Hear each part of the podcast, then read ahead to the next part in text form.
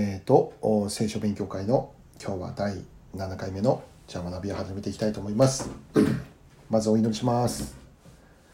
愛する天皇父様、えー、今日も与えてくださるこの時間を心から感謝して、えー、今日も聖霊様どうぞ私たちのそれぞれの場所をご支援くださいますように御言葉を通してさらに私私たちを整え強めあなたの栄光の器としてくださいますように必要な慰め励ましが与えられますように待ち望みます。感謝を持ってイエス様のお名前でお祈り申し上げます。アメン。はい、えー、では今日は第7回目の学びになります。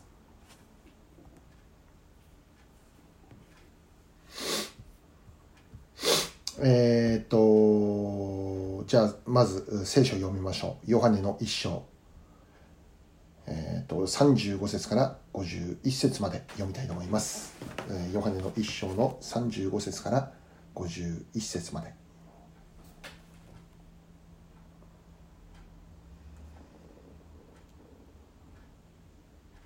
あ今日はあとりあえず42節までただ読みますね。42節まで。その翌日、またヨハネは2人の弟子と共に立っていたが、イエスが歩いて行かれるのを見て、見よ、神の子羊。と言った。二人の弟子は彼がそういうのを聞いてイエスについて言った。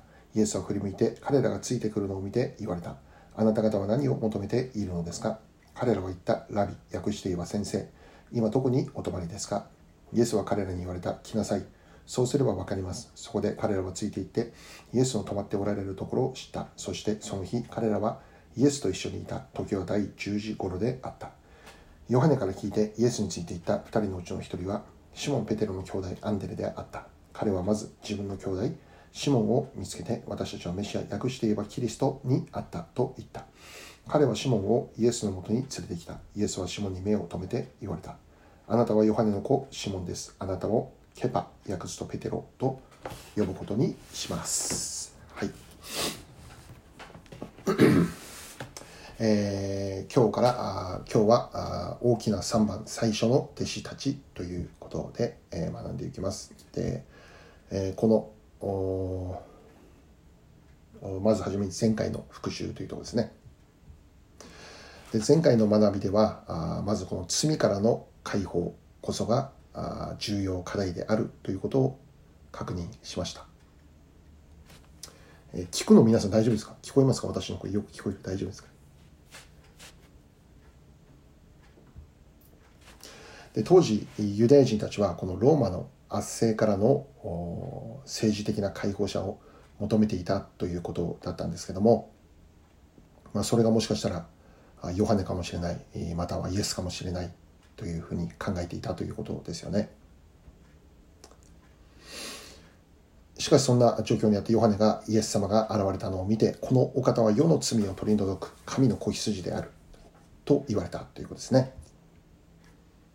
人々が期待をしていたメシア像とは全く違う姿のメシアがヨハネによって語られたということだったんです。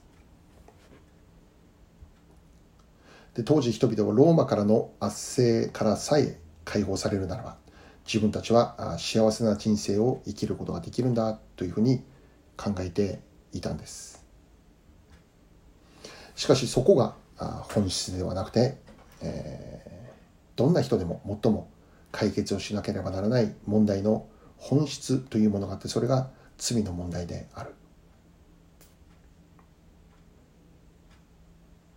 なぜ罪の問題か私たちと神様との関係を断ってしまうものだからですね。まあ、イザヤの一章のところにも書いてあるんですけどもあ一章じゃない50何章のところに書いてあるんだけどえー、罪が私たちと神様とを隔てている壁となっているというふうにも書かれてありますけども罪が神様と私たちの関係を断絶するというところから始まってさまざ、まな罪が具体的に表に現れるしまたその罪からこの世の災いが始まっている始まっていったということでありますね。私たち人間の創造者である神様から離れたところでえ、私たちの本当の意味での幸いはないんだということでありました。でそのイエス様というのは人類を罪の圧政から救うために来られたお方である。人間の根本的な問題を解決するために来られたお方であってじゃあどのようにしてそれをされたのかというと、まあ、子羊と言われているんですけども、まあ、これは出エジプトの時代に起こった、えー、杉越の祭りを思い出させるですね。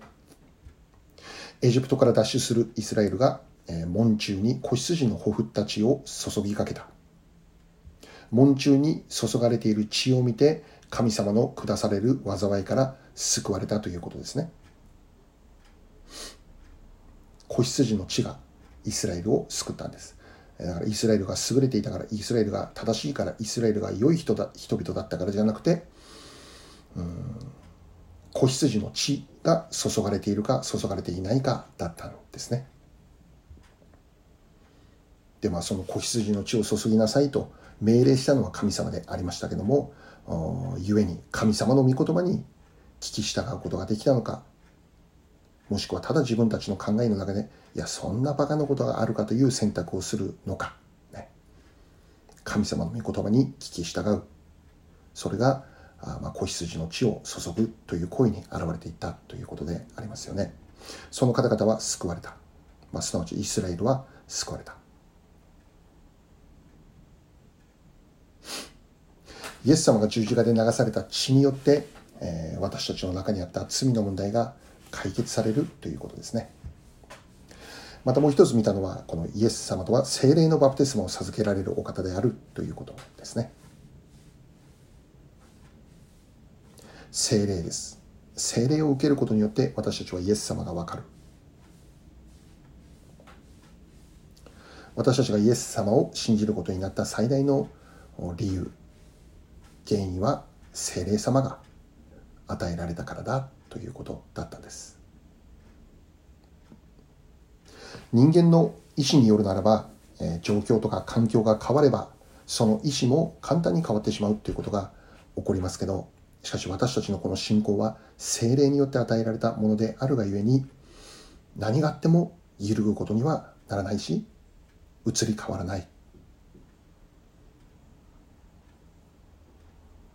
精霊様が日々私たちに信じることのできる力を与えてくれるんですね。で最後にヨハネはこの救い主イエス様について力強く証しするということです。私たちもこれからの人生を通してイエス様を証しする人生を歩んでいこうということで、えこれがまあ前回の学びでありました。じゃあ今日の学びに入ってまいりましょう。括弧1番、ヨハネからイエスへ。ということですね。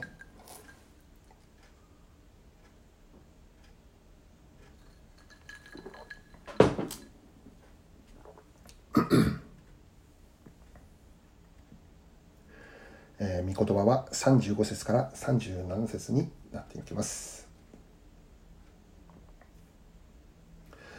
えー、早速今日の35節を見ればですね、えー、ヨハネと共に2人の弟子の存在について、えー、記されてあります。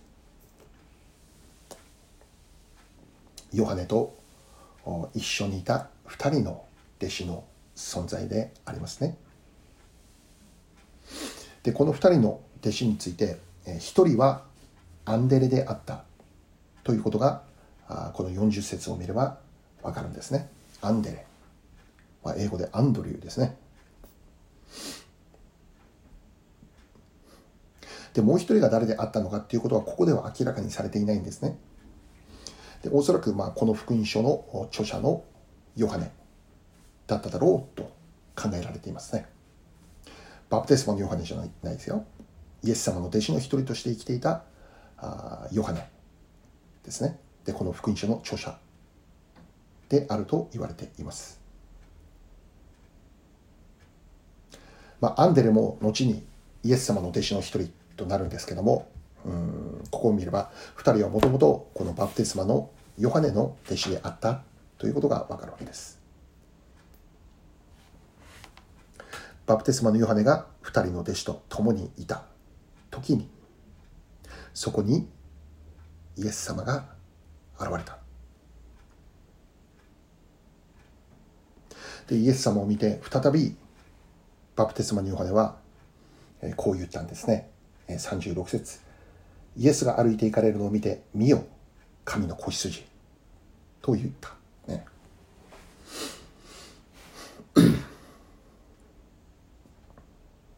おそらくこの2人の弟子は、えー、バプテスマのヨハネを通してイエス様についての教えもたくさん受けていたことでしょうね。そして常々このイエス様にこそ従うべきであり私たちが注目をしなきゃならないメシア救い主なんだってそう語っておられたと思うんですね。でこのバプテスマのヨハネが常々語っていたイエスが、まあ、2人の弟子の前にここで現れる。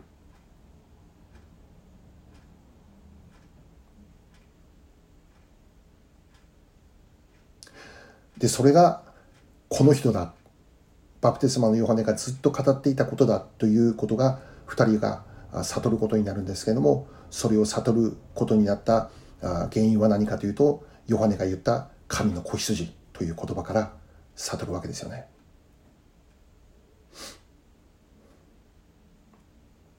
もちろん2人の弟子はこの神の子羊という言葉の意味を完全に100%理解をしていたのかというとそうではないと思いますね。彼らがこの神の子羊という言葉の意味を理解するためにはイエス様が十字架で死んで3日目に復活をしてそしてその後イエス様が天に上げられてから精霊が望まれる精霊が弟子たちの上に望まれるという経験を通して、まあ、神の子羊という言葉の意味がようやく分かった十字架と復活その後の精霊降臨という体験なしには、まあ、彼らは本当の意味で神の子羊ということの意味を理解することできなかったんでしょうね。まあ、私たちは幸いにしてそれが悟るその理解に至っているわけですけどもそれはやはりこの精霊様の働きがあるしまた聖書を通して十字架復活というところをしっかり理解することができる恵みに預かっているからですね。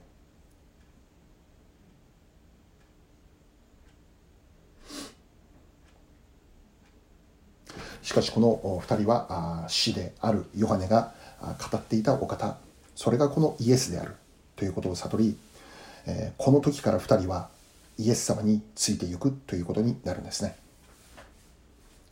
ヨハネからイエスへ。ヨハネから離れてイエス様の方についていくようになる。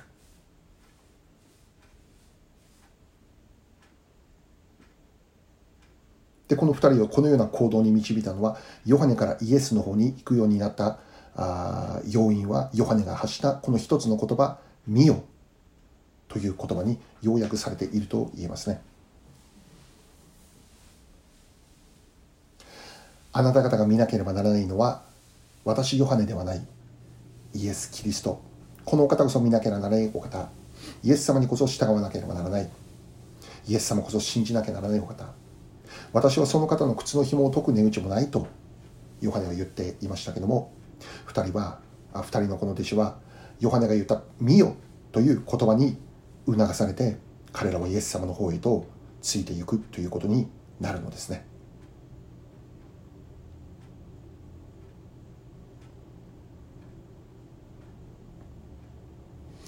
同じように私たちもこの常々見ていかなきゃならないのはイエス様であるということです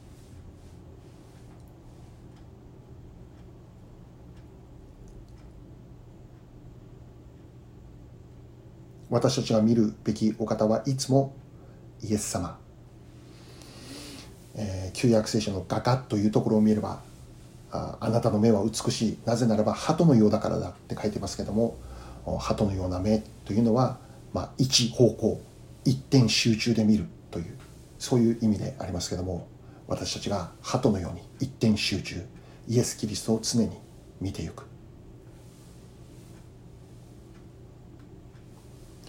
まあ、特に現在はえー、今日は19日明日20日、ね、大統領就任式ということで、まあ、いろいろなあことを言われていますよね。さまざまなニュースで満ち溢れていますね。でそのさまざまなニュース何が真理なのか何が真実なのか何が正しい内容なのかあ残念ながら私たちそれ分かろうと思っても分かんないんですよね。ですから多くの人々が、まあ、混乱混乱の状態にあると言えるんですね。でその中にはもう狂信的になっている人々もいるわけです。アメリカ本当に大丈夫なのかって叫ばれていますね。だからこの世を見るならば本当に多くの不安が伴うと思うんですね。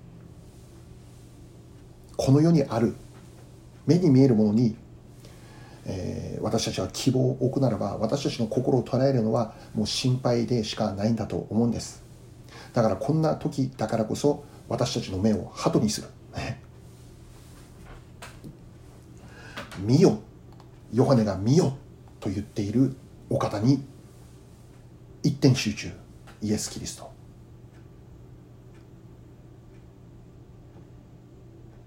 この「見よ」という一言に私たちは本当に捉えられなければならない。今だからこそそう思いますね。イエス様そのお方は真理道命。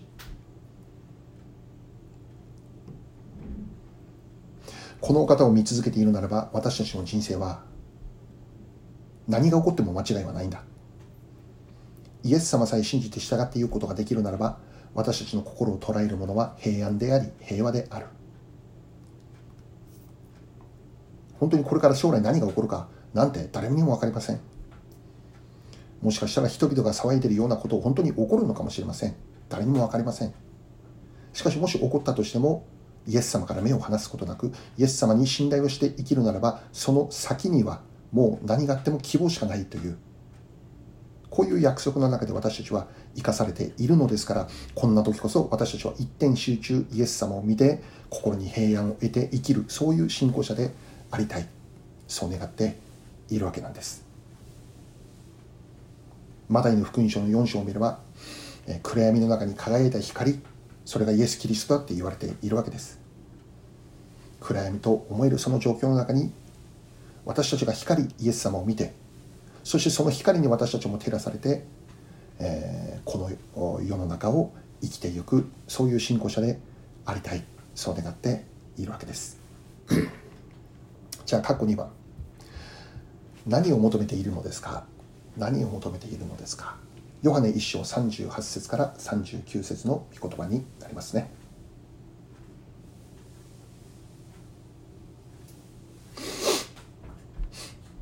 はい、2人の弟子がついてくることになりました。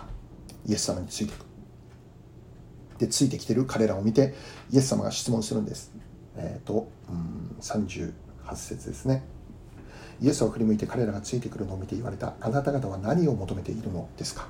あなた方は何を求めているのですか？まあ、つまりこういうことですよね。何を目的としてあなた方は私についてきているのですか？私についてくる目的は何ですか？何を求めてるんですか？でこれは今日私たちも受けなきゃならない質問でありますね。私たちがイエス様を信じる目的は何でしょうか？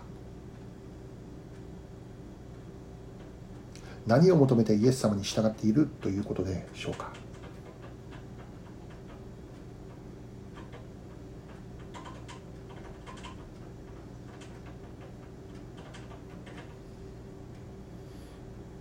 ただ私はイエス様を信じる信じるではなくてその信じている正しい動機正しい理由でイエス様についていく。ということが求められる。で聖書を見てたら、えー、実に多くの人がイエス様についていくイエス様が行く場所にたくさんの群衆が群がっているということが起こっていたんですね。でこれはヨハネの福音書を読み進めていけば、まあ、そういう記事がたくさん出てくるんですけど群衆がイエス様のいる場所についていく。人だかりがいつもイエス様の場所にはあったんですね。しかしある時を境として人々がイエス様から去って去っていくことになるんです。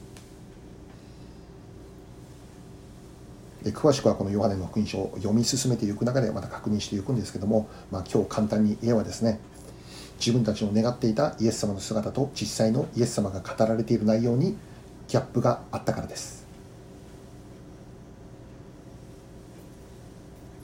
すなわちこの自分たちの願っていたメシア像とは違っていた。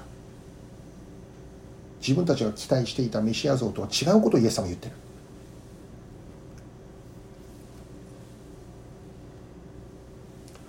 人々の多くは病の癒し悪霊からの解放という自分たちの生活を良くしてくれるメシアを求めていたんです。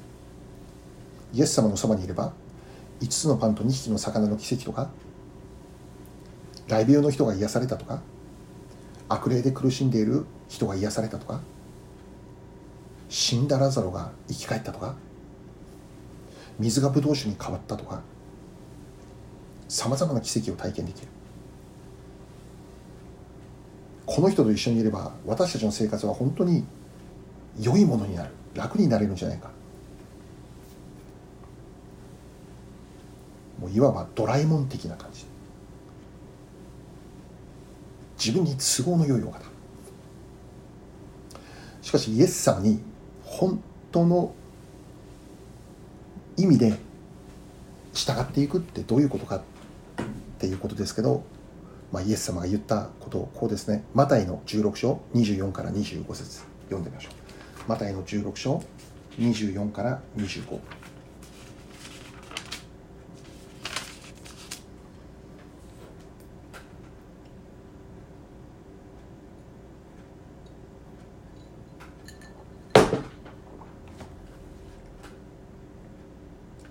マタイの16章。24から25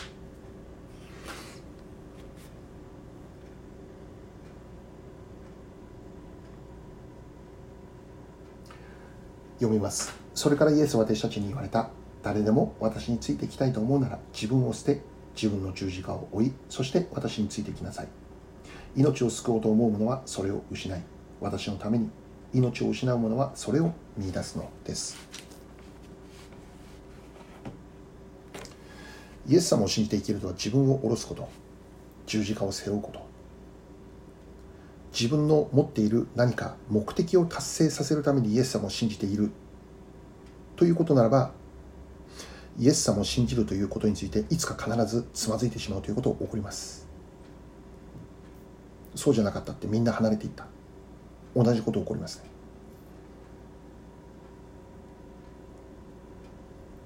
イエス様を信じて生きる人とは私がではなくて神がという価値観の中で生きる人です。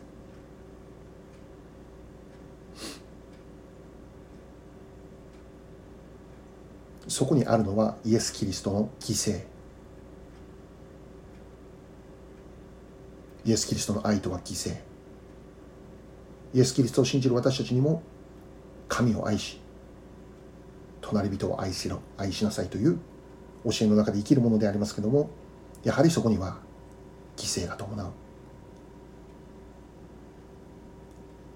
パンが与えられたもうブドウ酒が与えられたあれが癒されたこれが治った。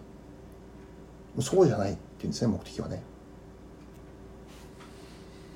そういうことも経過としてありますけども最終的に行き着くところはイエス・キリストのように生きていく小さなイエスとなる。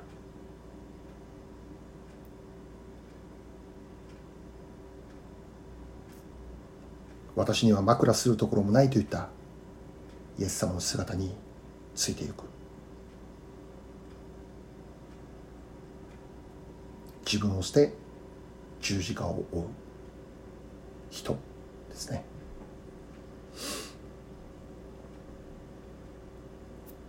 はい、続けて38節を見れば今日の御言葉に戻ってヨハネの一章の30、えーと、8節をの続きを見ればですね。何を求めているのかという質問に対して、えー、2人の弟子はこう言うんですね「ラビ今どこにお泊まりですか?」って言うんですね。完全無視ですねイエス様の質問ね 完全無視、ね、しかしここね解説書を見たら深いんですね。深かった、ね、先生あなたは今どこにお泊まりなんですか？って聞くんですけど。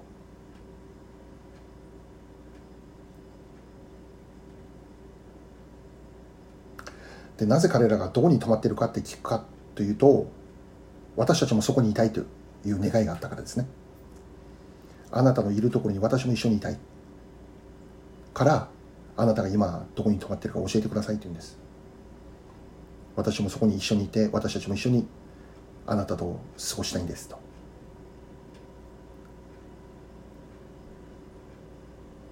ですからこのイエス様が何を求めているのですかという問いに対して彼らはあなたの泊まっているところに私たちも一緒にいるためだということなんですね。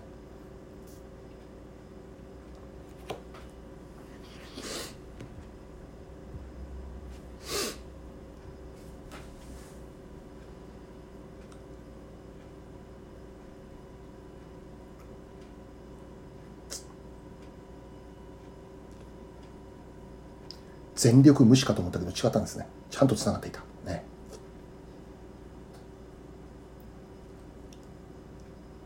でこれは単に現在イエス様をいやこのイエス様が泊まっておられる現実的な場所以上の意味だっていうんですね。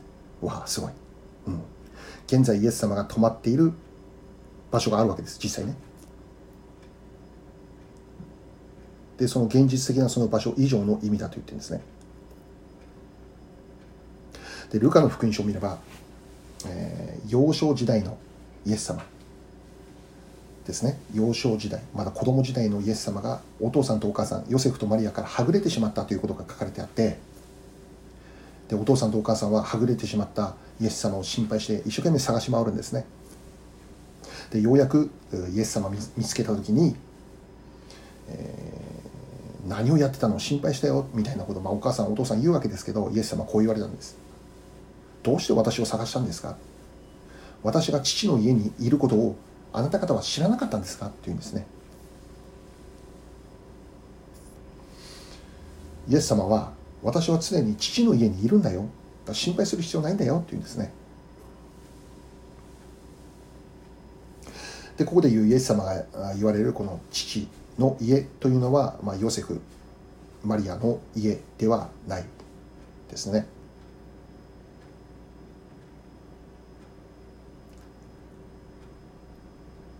天の父なる神様を言われている。私はいつも天の父の家にいるんだよ。私はいつも神様と一緒にいるよということですね。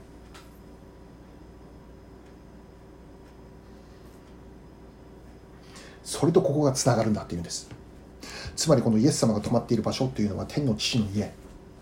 2人の弟子たちはイエス様が泊まっておられる天の父の家に一緒に泊まりたいと願っていた。どうすれば天の父と一緒の家にとどまることができるのか。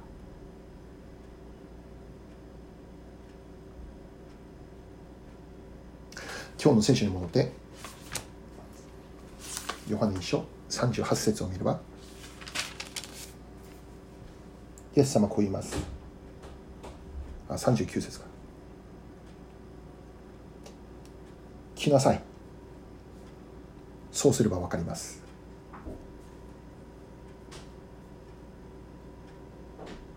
来なさい。そうすれば分かります。私たちが願うべき本質的なことは何でしょうか？それは今もイエス様が泊まっておられる場所に私たちも一緒にいることなんです。天の父の家であります。天の父の家御国にとどまって生きることです。当然御国というのは死んだ後に準備されている場所であります。天国を言っていますよね。しかしそれと同時にイエス様が言ったことは今この場所でも体験できるものなんだ。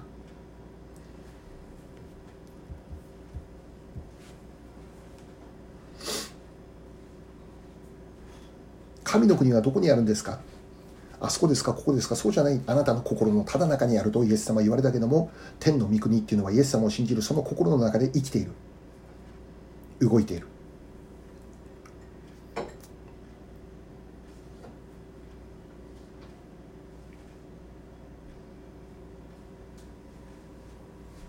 だから私たちは父の家にとどまりたいというこの願いは今現在叶えられている。私たちは現在イエス様を信じる信仰によって天の御国に生きる者と今この地上で生き生きながらも天の御国をの中で生きる者として生かされているということですね。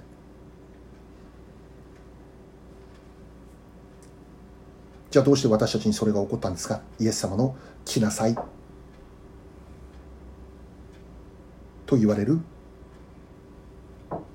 招きに応答したからです。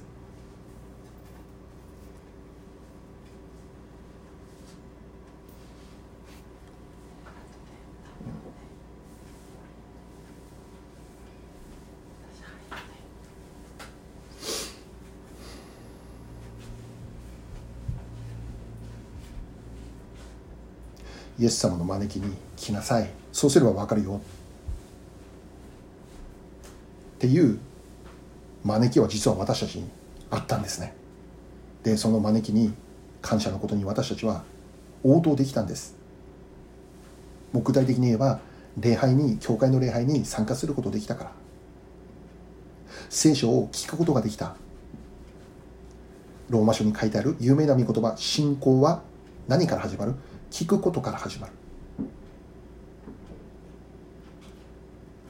イエス様の招きに応じる。すなわち御言葉を聞くことから始めるときにイエス様を信じることのできる世界に私たち入っていくことができるということを教えていますね。二人の弟子たちも来なさい。そうすればわかる。って言われたイエス様について彼らはイエス様のと止まっているところに向かっていったんですね。マタイ11章28節読んでみましょう。マタイ11章28節。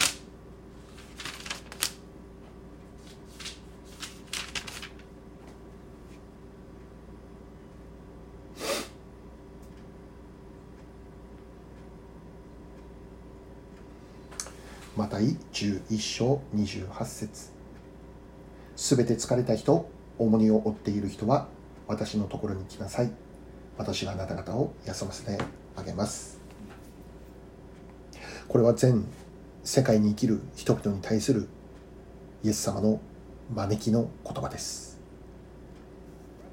来なさいという招きはいつも私たちに与えられている。この全世界全人類に与えられている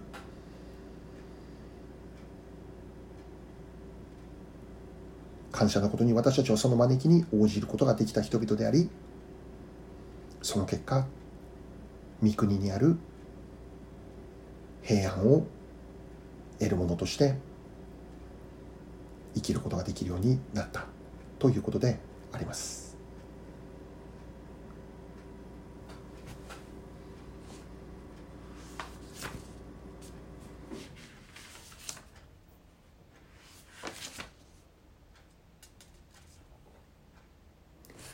ですから1番目のテーマで、えー、まあ、十字架を追って、ね、自分を捨てという生き方って難しい生き方ではないかって思思います。でも私たちは御国の中にあってそのように生きることができるんだからそれも重荷とはならない生き方に変えられていくということでありますよね。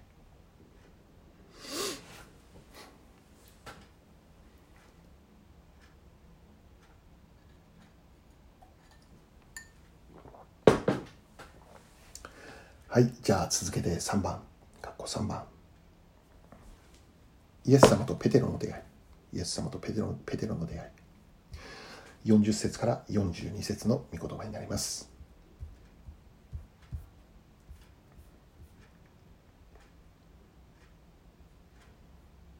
まずこの39節の後半を見ればですね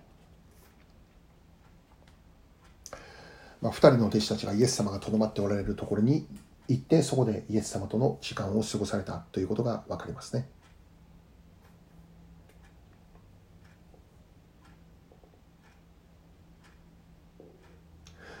で2人とあ2人はこのイエス様との時間を過ごしたんだけど、ね、本当にどんだけ恵まれたでしょうかね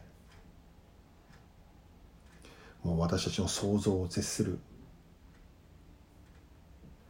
まあ独り占めではなかったけど二人占めですよね。イエス様を二人占め。ね。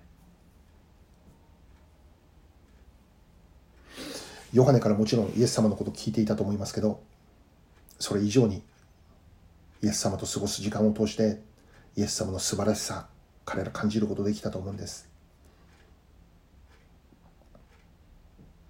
イエス様との交わりを通してあ本当にこの方メシアだなって。そういう確信に至ったそう思うんですね。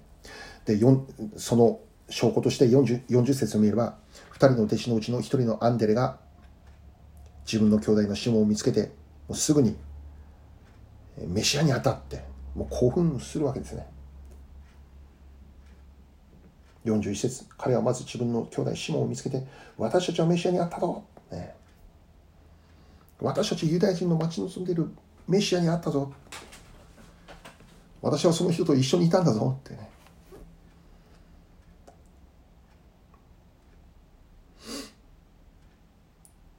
救い主と会った。この恵みこの興奮を人々に伝えなきゃならない。ヨハネの4章に今日は1章だけど4章のところにサマリアの女が登場するお話ありますけどで彼女はなるべく人と会わないように生活していたんだけどもしかしイエス様との出会いを通してイエス様の素晴らしさに触れて彼女は人々と出会わないような生活をしていたもう引きこもりの生活をしていたにもかかわらず自ら街に出かけていってイエス様がいました。救い主がいました。この方こそキリストだと思いますって。人々に自ら会いに行って伝えていくわけですよねイエス様との出会いを通してまたそのイエス様との交わりが深くなればなるほど私たちはもっと人々にイエス様伝えたくなるのが自然の流れだということでありますね。イエス様の素晴らしさ、イエス様の麗しさ、イエス様の救いを伝えずにはいられない。何としてでもイエス様を伝えることができるように、その方法を見つけるようになるということですね。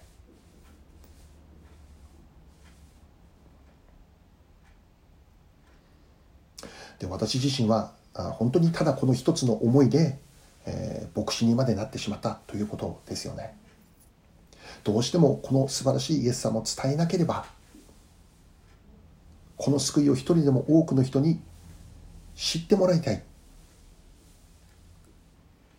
まあ、この思いだけでこの地で15年間働きを行ってくることができたしこれからもこの伝えたいという思いが私の働きの原動力であります。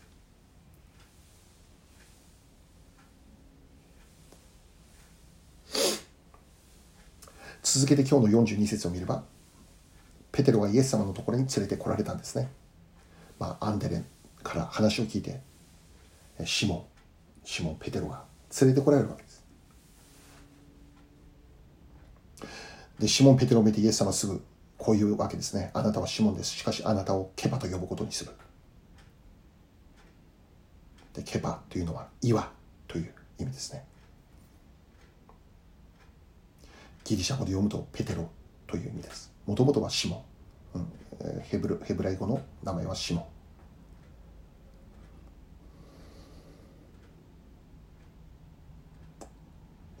イエス様はペテロを見てあなたは岩だ。って言われたんです。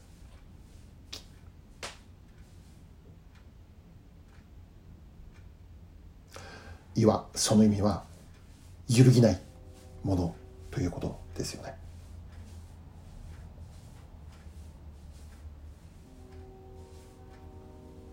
しかしイエス様に従って歩いていった3年半ありましたけどペテロは岩と呼ばれるのにふさわしいものではなかった。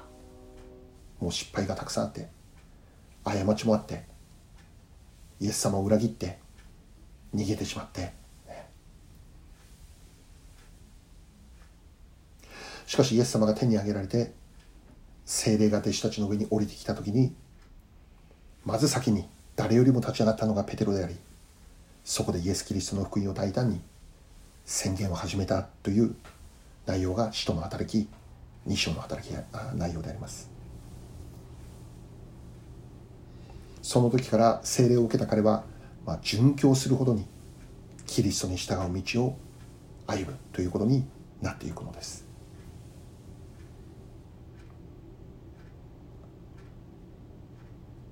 私たちもイエス様との出会いを通して新しい人として生まれ変わった。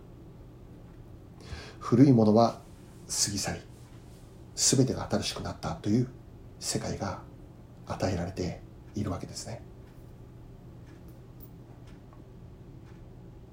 シモンがペテロに変えられた。全く新しい人生を生きる人として変えられた。私たちもこのイエス様を信じる信仰によって新しいと言われる人生を生きることができる。意は揺るぎないものとして生きていくことができるようになる。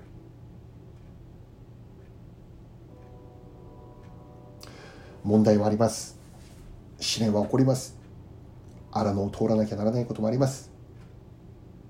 しかしキリストのうちにある私たちはその中にあっても御国にある平安を持って安息の中で生きることができる。感謝が絶えない。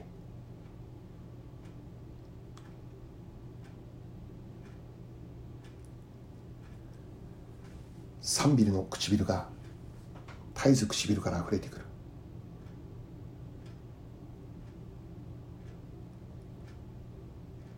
この揺るぎない信仰がイエス様を信じる信仰によって与えられていることを感謝するのです。今日は学びはここまでになります。お祈りいたします。愛する天の父なる神様今日も与えてくださる一つ一つの御言葉に心から感謝いたします。どうぞ私たちをさらにこの御言葉で強めてくださりまた明日から始まる新しい一日一日をそう御国の中で生きるものとしてもうすでに新しくされたというそのような人生を生きていくことができるようにどうぞ導いてくださいますように。さまざまな出来事の中にあっても揺れ動くことなくいや揺れ動くことはあるでしょう。でもまた戻ることができる。またしっかり立つ場所立つべき場所に戻ることができる。その祝福が与えられていること感謝いたします。あなたは岩だとペテロに言われたこの御言葉が私たちにももうすでに与えられていることを感謝いたしますすべてを見てに委ね尊き主イエス様のお名前を通してお祈り申し上げますアメンはい、えー、今日の学びはここまでになります。どうも皆さんお疲れ様でした。アレルヤ感謝します。また来週よろしくお願いします。